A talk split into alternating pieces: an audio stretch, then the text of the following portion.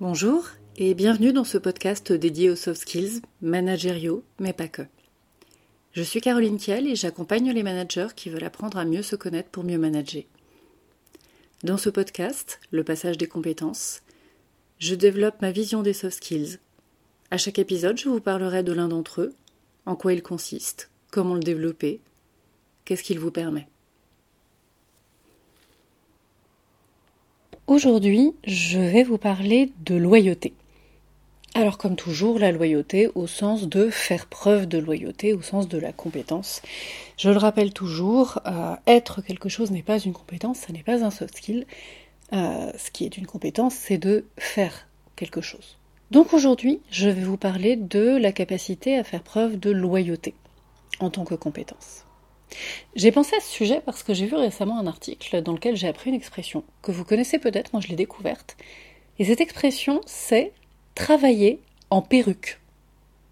Alors, vous le connaissiez peut-être déjà, moi pas du tout.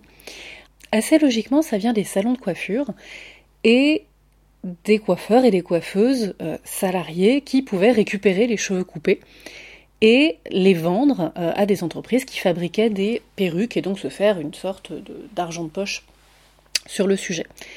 Par extension, travailler en perruque veut dire aujourd'hui utiliser les moyens mis à disposition euh, par l'entreprise pour réaliser des projets hors de l'entreprise euh, à titre personnel, sans autorisation bien sûr. Alors cette illustration, moi je l'ai trouvée intéressante parce que euh, on, y trouve une grande part de ce qu'on met derrière la loyauté. D'abord, qu'est-ce que c'est Toujours définition du dictionnaire qu'une personne loyale?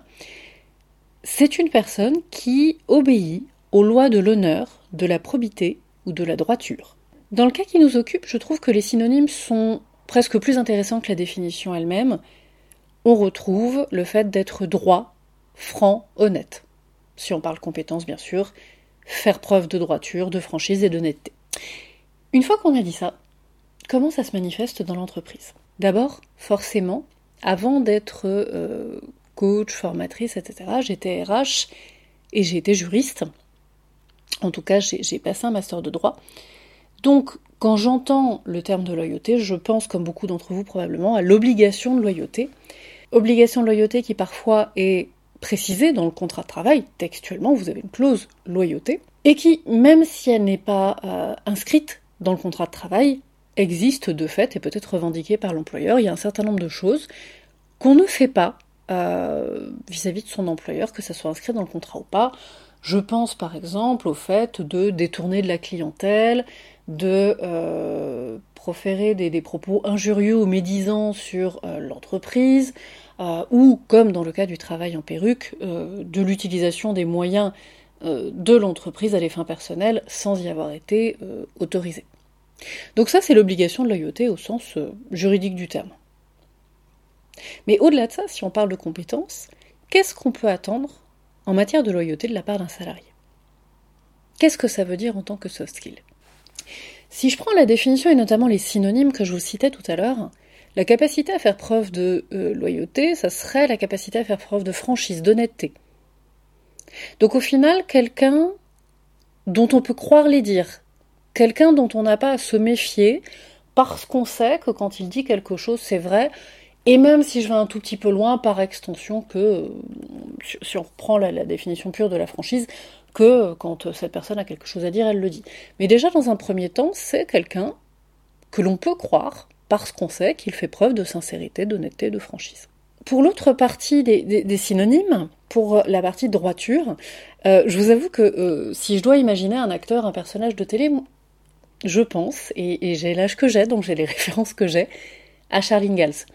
Il y a ce côté où il peut lui arriver n'importe quoi, quel que soit le contexte, il va rester droit dans ses bottes, il va rester fiable, euh, il ne mentira pas, euh, on sait qu'il aura le bon comportement, qu'il fera ce qui est bon, à minima, selon son analyse. Alors, pour ceux qui euh, n'ont jamais vu La petite maison dans la prairie, même s'il y a des rediffusions chaque année depuis mon enfance, on est tout simplement sur un personnage très franc, très droit, avec des valeurs morales extrêmement fortes. Et vous avez le droit en commentaire de euh, citer vos propres exemples en la matière qui seront peut-être plus récents que les miens. Bien sûr, les principes d'une personne, les principes d'un salarié ne sont pas forcément les mêmes que ceux qui sont en vigueur au sein de l'entreprise. Mais on peut imaginer des notions courantes, sociétales. Euh, on peut imaginer le sens de la justice, le rapport à la dissimulation, le rapport à l'honnêteté, euh, ce qui se fait, ce qui ne se fait pas, par exemple, euh, peut, peut, rentrer dans ces, dans ces principes. Par extension, on va être sur quelque chose de véritablement dans la relation de travail sain, équilibré, en transparence, on est en confiance. Et pourtant, autour de cette loyauté, de cette droiture, je vois trois dérives possibles.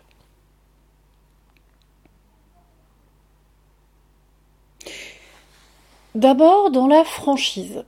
Si la loyauté peut être caractérisée notamment par la franchise et par l'honnêteté et par la sincérité des propos, je trouve qu'on vit aujourd'hui dans, dans un monde, alors peut-être guidé par la télé-réalité, si vous me suivez régulièrement, vous savez à quel point j'adore la télé-réalité, euh, avec une espèce de, euh, de franchise qui serait devenue un je balance tout ce qui me passe par la tête et tout va bien parce que c'est vrai. Parce que c'est la vérité. Et peu importe ce que la personne d'en face se prend dans la tronche, c'est vrai, donc c'est ok. Et ça, c'est ce que vous retrouvez alors euh, chez les, Marseillais à Brinda ou à Cancun, un peu importe. Ces personnes qui passent leur temps à dire euh, Bah quoi, j'ai dit la vérité. Comme si euh, l'excuse de la vérité, de l'honnêteté, de la franchise euh, annulait la violence du propos, comme si ça faisait que c'était forcément ok de dire les choses et surtout de cette façon-là. Alors j'ai envie de dire que la franchise, en, tant que compétence, euh, c'est bien sûr la capacité à dire des choses de façon authentique et sincère et vraie, mais ça n'implique bien sûr pas la violence relationnelle. Le pire en la matière étant très certainement cette expression que j'adore profondément et que vous aimez probablement beaucoup aussi, il n'y a que la vérité qui blesse. Cette espèce de retournement de situation qui fait que je t'ai balancé un truc absolument horrible, mais puisque t'es fâché, c'est que j'ai raison. Je vais pas approfondir ici, mais je pense que vous voyez où je veux en venir. Donc oui pour la franchise en tant que compétence, mais euh, à la condition d'y mettre des formes minimales. Moi, dans à peu près chacun de mes cours et chacune de mes formations, je parle de, CNV, de communication non violente, euh, sans même aller jusque-là. Juste, euh, c'est pas parce que quelque chose me passe par la tête que sous une forme d'instantanéité, je devrais le livrer à la personne en face et le livrer brutalement. Donc oui à la franchise, mais de la bonne façon. La deuxième dérive, et qui est plus en lien avec ce que moi j'imagine de la définition de loyauté dans un premier plan, qui est euh, cette idée de, fiabilité, de... il y a presque quelque chose dans ce que j'en imagine de, personnes qui partent à la guerre et qui sont loyales et qui se soutiennent et qui seront là les uns pour les autres, etc. Vous voyez, il y a, cet ordre de loyauté-là. Et forcément, quand on envisage la loyauté sous cet angle-là, euh, je trouve qu'elle est dangereuse pour le salarié. Parce que parfois, par loyauté, vous avez des salariés qui sont capables de s'oublier. Ceux pour qui la loyauté euh, amènerait à donner encore et encore, à s'impliquer, à travailler sans regarder les horaires, à faire tout ce qu'on leur demande, quoi qu'on leur demande, et même si c'est pas du tout ok, et finalement à ne pas poser de limites parce que la loyauté serait, euh, et j'y reviendrai dans, de la part de l'employeur, mais euh, vécue dans une forme de gratitude. Oh, cette personne m'a donné un emploi, cette personne m'a fait confiance, je me dois d'être à la hauteur de cette confiance et de cette gratitude, et donc je vais m'oublier. Ces personnes-là, et c'est formidable pour l'entreprise, sont en général prêtes à donner énormément, mais bien sûr avec les connaissances que vous pouvez imaginer pour leur équilibre vie pro-vie perso, pour leur vie familiale, pour leur santé, tout simplement. J'interviens régulièrement dans le domaine du, risque psychosocial et typiquement ce que je dis régulièrement à mes étudiants, c'est que les personnes qui sont très détachées de leur travail euh, vont être peu à risque en termes de risque psychosocial. En revanche, celles qui ressentent une forme de loyauté vis-à-vis de l'employeur, qui se sentent redevables, qui culpabilisent si elles partent à 17 heures, elles sont potentiellement très à risque. Et enfin, la troisième dérive possible fait partie des, raisons pour lesquelles j'ai eu envie de traiter euh, ce, sujet de la loyauté, euh, probablement parce que je l'ai beaucoup croisé ces temps-ci. Est-ce que vous avez remarqué que certains employeurs, et peut-être vous, voire parfois certains managers, confondent la loyauté et la gratitude. Alors qu'est-ce que je veux dire par là? Ce que je veux dire, c'est que on va toucher ici à la posture de chacun, au rapport de chacun à son travail, à son entreprise. La loyauté, je viens de vous en parler pendant plus de 5 minutes, on peut l'entendre sans excès, c'est quelque chose d'ok, c'est quelque chose qui peut être entendu. C'est quelque chose qui peut être entendu dans le monde du travail, dans une relation saine de travail. Si je prends la définition de la gratitude, la gratitude c'est de la reconnaissance. Le Robert ou le Larousse vont nous dire que c'est de la reconnaissance pour un service ou pour un bienfait reçu, voire que c'est un sentiment affectueux envers un bienfaiteur. La gratitude, donc, est la contrepartie d'un geste, d'un cadeau, qui n'est pas normal et naturel, qui vient en plus d'une forme de générosité. Et c'est là que le bas blesse. C'est là que le bas blesse parce que dans une relation de travail, hormis quelques exceptions parfois, il n'y a pas à avoir de gratitude. Parfois j'entends les employeurs dire Avec tout ce que j'ai fait pour toi, trois petits points, vous mettez ce que vous voulez derrière, avec tout ce que j'ai fait pour toi, tu oses démissionner, avec tout ce que j'ai fait pour toi, tu oses arriver en retard, avec tout ce que j'ai fait pour toi. Et j'ai envie de répondre, mais qu'est-ce que tu as fait pour lui en fait? Alors vous allez me dire l'embaucher, le former, ok. Mais tout ça, vous l'avez pas fait pour lui faire plaisir. Vous l'avez fait parce que vous avez choisi de créer votre entreprise, que vous aviez un projet, que ce projet impliquait de fabriquer des produits, de euh, déployer des services, et que pour ce faire, vous avez besoin de compétences, et que cette personne avait ces compétences. Entendons-nous bien, je trouve très bien et probablement même nécessaire, ou à tout le moins utile, que des salariés disent merci, au même titre que l'employeur devrait savoir dire merci euh, également. C'est une forme de courtoisie, de reconnaissance, etc., et tout ce qu'on veut. Mais ce que j'entends par là, c'est que ce fameux avec tout ce que j'ai fait pour toi, que, certains employeurs disent avec beaucoup de sincérité, c'est une pente savonneuse monstrueuse. Pourquoi? Parce qu'en disant ça, vous créez une dette de toute pièce entre vos salariés et vous. Et cette dette, elle n'a pas lieu d'être. Elle n'a pas lieu d'être parce qu'encore une fois, un rapport de travail, c'est un rapport équilibré entre une personne qui a besoin d'un salaire et des compétences à offrir et une force de travail à offrir et un temps de travail, et un employeur qui, pour poursuivre son objectif, a besoin de ses compétences et est prêt à donner un salaire en échange. Normalement, même si c'est beaucoup plus compliqué que ça, la relation de travail devrait être équilibrée de ce point de vue-là. Donc on peut attendre de la gratitude de la part de quelqu'un euh, à qui on accorde exceptionnellement des congés qu'on n'a pas à lui accorder, quand on fait un geste qu'on n'a pas l'obligation de faire. Pour le reste, ça n'a pas lieu d'être. Et cette dette, même à moi, il m'est arrivé de la rencontrer en tant que consultante, de la part de personnes qui avaient fait appel à mes services. C'est très rare, hein. en, plus de 10 ans, bientôt 11 ans maintenant de, freelance, euh, ça m'est arrivé euh, deux fois. Là encore, sous la forme d'un avec tout ce que j'ai fait pour toi. Avec tout ce que j'ai fait pour toi, tu pourrais faire un effort sur le tarif. Avec tout ce que j'ai fait pour toi, euh, tu pourrais être arrangeante sur tel et tel sujet. Bah, avec tout ce que tu as fait pour moi, tu m'as embauché parce que tu avais besoin que j'intervienne pour toi. On a travaillé ensemble, tu ne m'as pas fait de cadeau, on est tombé d'accord sur un tarif et on a travaillé selon ce tarif.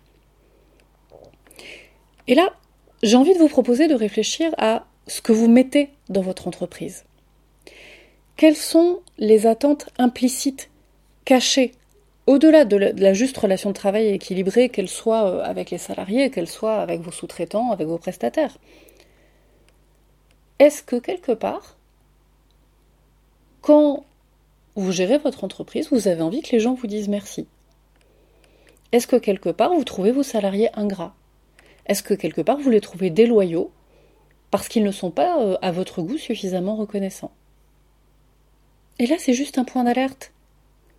Peut-être que vous mettez dans la relation quelque chose qui n'a juste pas à y être. Et peut-être que cette reconnaissance que vous attendez, il faudrait aller la chercher ailleurs, parce que faire peser le poids de cette dette sur les épaules de vos salariés, c'est compliqué et c'est potentiellement injuste parce que ça n'a pas à être là. Et si vous m'autorisez une petite ouverture du côté de l'analyse, j'ai même envie d'aller un peu plus loin. Qui avez-vous déjà entendu prononcer cette phrase? Ce fameux avec tout ce que j'ai fait pour toi. J'ai envie de dire, typiquement c'est une phrase de parent, mais ça peut être aussi un ancien employeur qui vous l'a dit. Et identifier d'où vient cette espèce de, de, de phrase et de recherche de gratitude, c'est peut-être une piste pour désamorcer les attentes excessives qui seront forcément déçues. Parce que le problème, c'est que les salariés ne répondront pas à ces attentes, à ces attentes, je ne sais pas si on peut dire anormales, mais en tout cas peut-être démesurées par rapport à la normalité. Et que vous allez aller de déception en déception. Et que dans cinq ans, vous me direz comme beaucoup d'employeurs, J'en ai marre. J'adore mon entreprise, mais je supporte plus de gérer des gens. Je ne supporte plus de manager. Je vais me mettre à mon compte, mais euh, seul ou en couple, et on va arrêter de manager des gens parce que c'est insupportable. Parce que les gens ne sont pas reconnaissants et que ça manque de loyauté. Petite précision, cette phrase-là, je l'ai beaucoup entendue dans la bouche de euh, chefs d'entreprise, notamment de patrons de TPE, petites PME, qui investissait énormément dans l'entreprise et qui, comme beaucoup de chefs d'entreprise, d'entreprises de, cette taille-là, travaillait énormément tard le soir, le week-end, dosait très très mal l'énergie qu'ils mettaient dans leur entreprise. Ça n'est pas une critique, on fait aussi avec sa nature, on fait aussi avec euh, les moyens de l'entreprise, mais dosait très très mal ce qu'ils investissaient dans l'entreprise et forcément, si vous surinvestissez un domaine et qu'en face vous n'avez pas le retour, c'est quelque chose de très violent. Donc j'ai envie de vous proposer simplement de réfléchir à tout ça et de vous poser les bonnes questions pour arriver à placer la loyauté où elle doit être. Je t'ai fait entrer dans mon entreprise, je t'ai donné un emploi parce que j'avais besoin de quelqu'un. Maintenant, ce que j'attends de toi, c'est que tu respectes les règles de l'entreprise, que tu fasses le travail pour lequel tu as été embauché, et de ne pas m'apercevoir que tu dissimules des choses ou que tu ne me dirais pas les choses. Et ça, c'est un juste niveau de loyauté. Alors pour finir, vous savez que j'aime bien finir ces épisodes par la, façon de développer euh, la compétence dont je vous parle. Ici, j'ai juste envie de retourner un tout petit peu la chose au, au regard de la façon dont j'ai orienté la deuxième partie de cet épisode et d'aller vers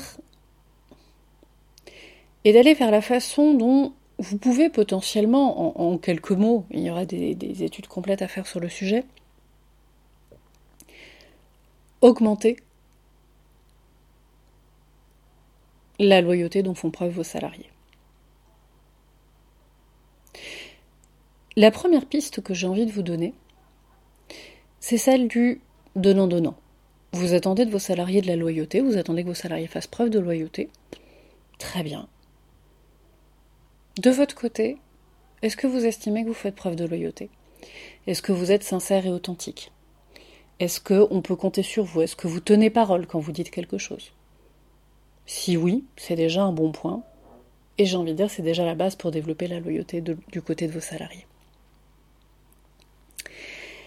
Et la deuxième, si, vous estimez que vous avez eu des soucis de loyauté de la part de certains salariés, ce serait potentiellement de se dire dans le cadre de mes prochains recrutements, comment est-ce que je pourrais aller vérifier euh, cette compétence Comment est-ce que je pourrais aller vérifier euh, Aussi parce que c'est très en lien. Quel est le rapport au travail des personnes que j'embauche? Comment est-ce qu'ils conçoivent cette notion de loyauté? Alors, comment euh, Comment c'est pas simple? C'est pas simple. Plus vous amènerez les personnes à parler de leurs anciens employeurs, de leurs expériences, et plus vous vous rendrez compte déjà s'il y a une notion de loyauté vis-à-vis des anciens employeurs, sauf ce cas particulier bien sûr.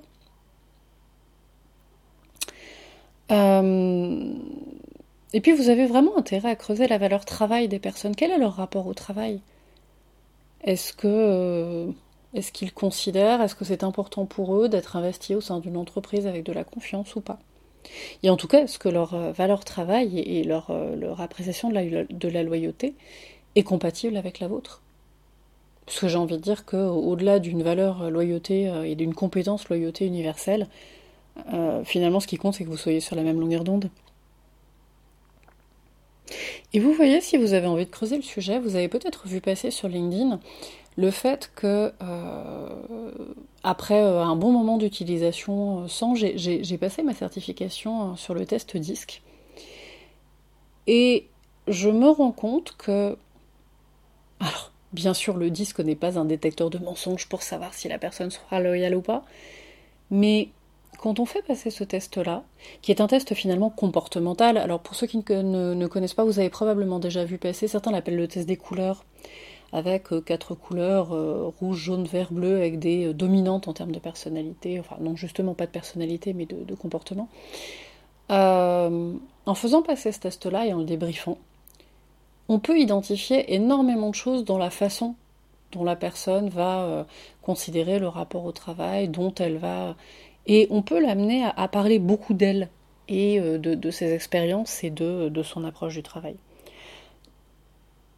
Donc j'ai envie de vous dire, si vous avez envie de creuser le sujet et que euh, vous estimez que vous avez du mal à identifier, euh, soit chez les personnes que vous voulez promouvoir, soit chez les personnes que vous recrutez, non pas uniquement les valeurs, mais à identifier les clés de comportement, j'ai envie de vous dire, bah, passez-moi un message, passez-moi un coup de fil et, on en discute et on, peut voir si le, le disque peut répondre à votre besoin. C'est tout pour aujourd'hui. Merci de votre écoute. Et si vous voulez découvrir d'autres soft skills, abonnez-vous. À très bientôt.